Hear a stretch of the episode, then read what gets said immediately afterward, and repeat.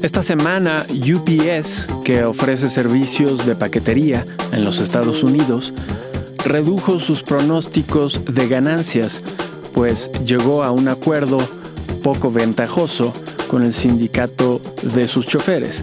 El acuerdo fue que los choferes que hacen las entregas ganen 170 mil dólares al año, un valor increíblemente alto para semejante labor. Hoy es el domingo 13 de agosto del 2023 y este es el volumen 4, número 27 del semanario El inversionista.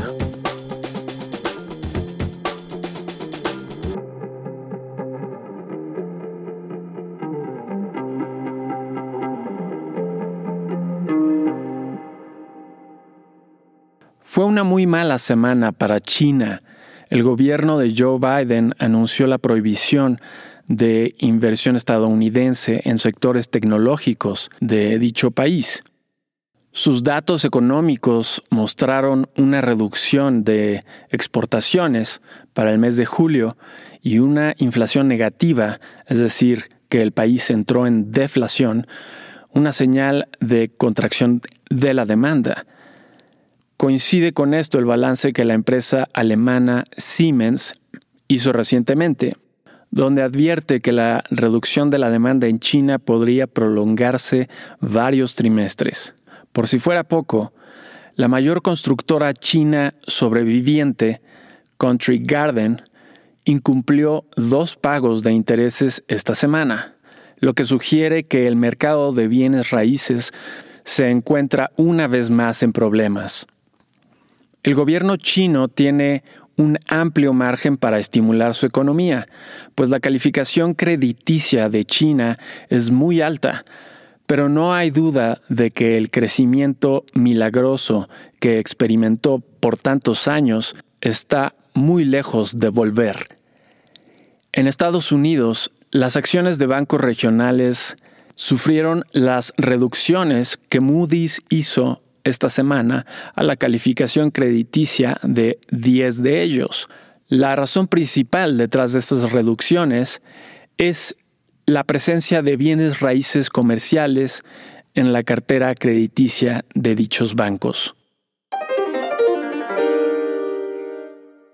Fuera de la decisión del gobierno estadounidense con respecto a la inversión en China, fueron pocas las noticias políticas relevantes de esta semana destacó el asesinato de un candidato presidencial de Ecuador.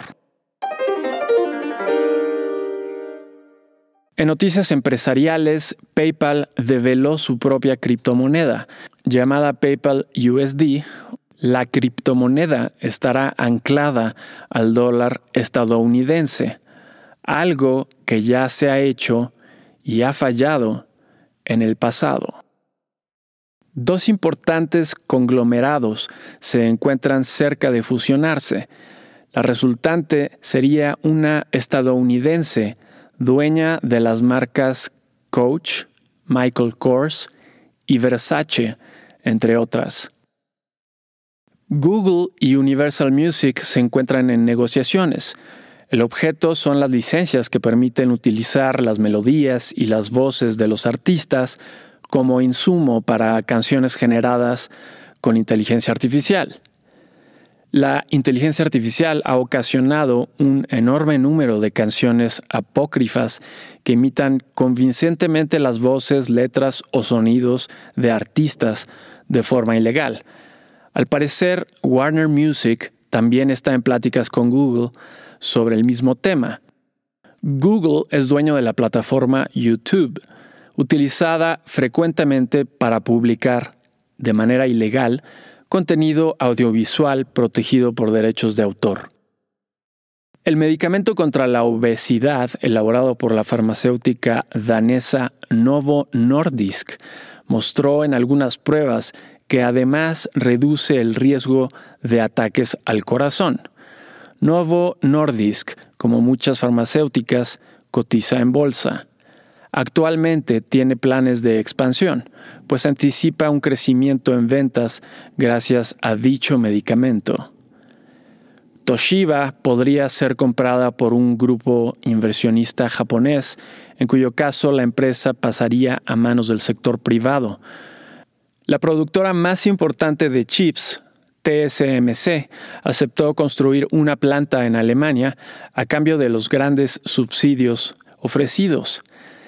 Es la misma empresa taiwanesa que Estados Unidos también atrajo para la construcción de una planta en Arizona. En tecnología llamó la atención que China esté elaborando reglas para limitar el uso de tecnologías de reconocimiento facial. Como era de esperarse, la excepción sería para los casos de seguridad nacional, es decir, la excepción será para el gobierno. Y el estado de California dio permiso para la circulación de taxis autónomos en la ciudad de San Francisco, es decir, vehículos autónomos que ofrecen el servicio de pasaje de un taxi tradicional. Esto podría traducirse en realidad para finales del año. Notas de la semana que termina.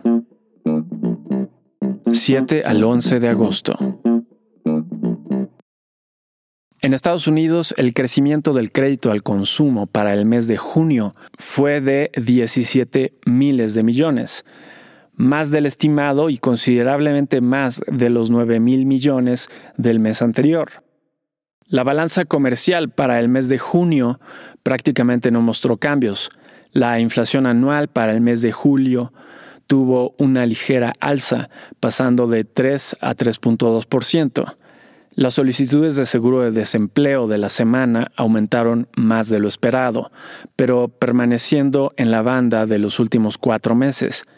Finalmente, el preliminar de la confianza del consumidor para el mes de agosto, según la Universidad de Michigan, mostró una reducción al pasar de 71.6 a 71.2.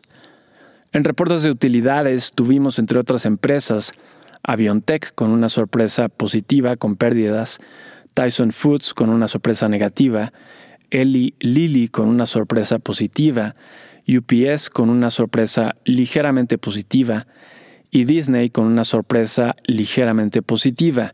El 59% de las 908 sorpresas fueron positivas, una buena semana en reportes de utilidades.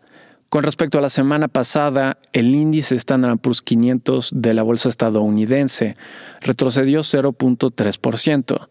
El petróleo West Texas Intermediate subió de 82.64 dólares el barril a 83.19 dólares el barril, y el oro bajó de 1.978 dólares la onza a 1.912 dólares la onza. En México, la confianza del consumidor para el mes de julio se incrementó 0.8 puntos, quedando en 46.2. La inflación anual para el mes de julio sorprendió al alza, pasando de 5.1 a 5.8. Al parecer, la inflación actual es sumamente persistente. Los datos de la industria automotriz de vehículos pesados para el mes de julio fueron los siguientes en términos de unidades con respecto al mismo mes del año anterior. La producción aumentó 8%, las ventas nacionales aumentaron 43% y las exportaciones aumentaron 7.7%. El Banco de México acertadamente decidió no bajar la tasa de interés y mantenerla en 11.25%. Las ventas de la Asociación Nacional de Tiendas de Autoservicio y Departamentales para el mes de julio tuvieron un crecimiento anual de 6.3%, que después de restar la inflación se traduce en un crecimiento de 0.5%. El turismo internacional para el mes de junio fue de 3.6 millones, menos de los 3.9 millones de principios del sexenio. La actividad industrial para el mes de junio tuvo un aumento mensual de 0.6%. Con respecto a la semana pasada, el índice de precios y cotizaciones de la Bolsa Mexicana de Valores retrocedió 1.3% y el tipo de cambio bajó de 17.04 pesos por dólar a 16.98 pesos por dólar.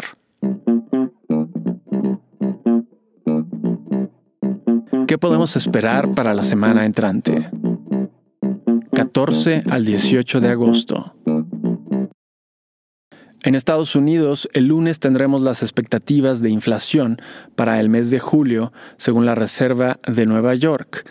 El martes tendremos las ventas minoristas para el mes de julio, con y sin automóviles.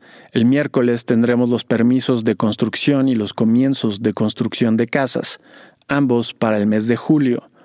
Ese mismo día tendremos la producción industrial para el mes de julio y finalmente el jueves tendremos las solicitudes de seguro de desempleo de la semana. En reportes de utilidades tendremos entre otras empresas a Home Depot, Cisco, Target y Walmart.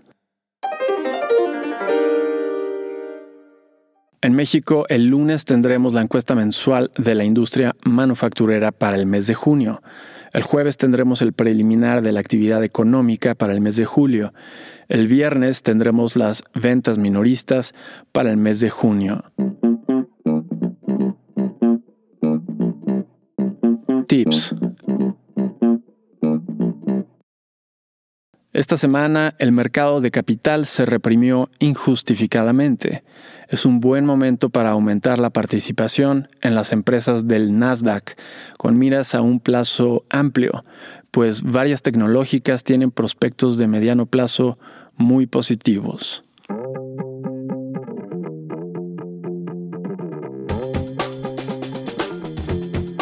Y eso es todo para esta semana.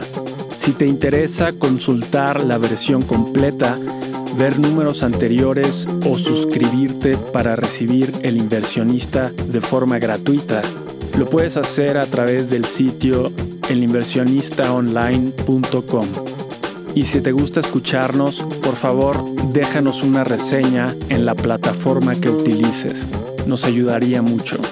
Nos vemos la siguiente semana.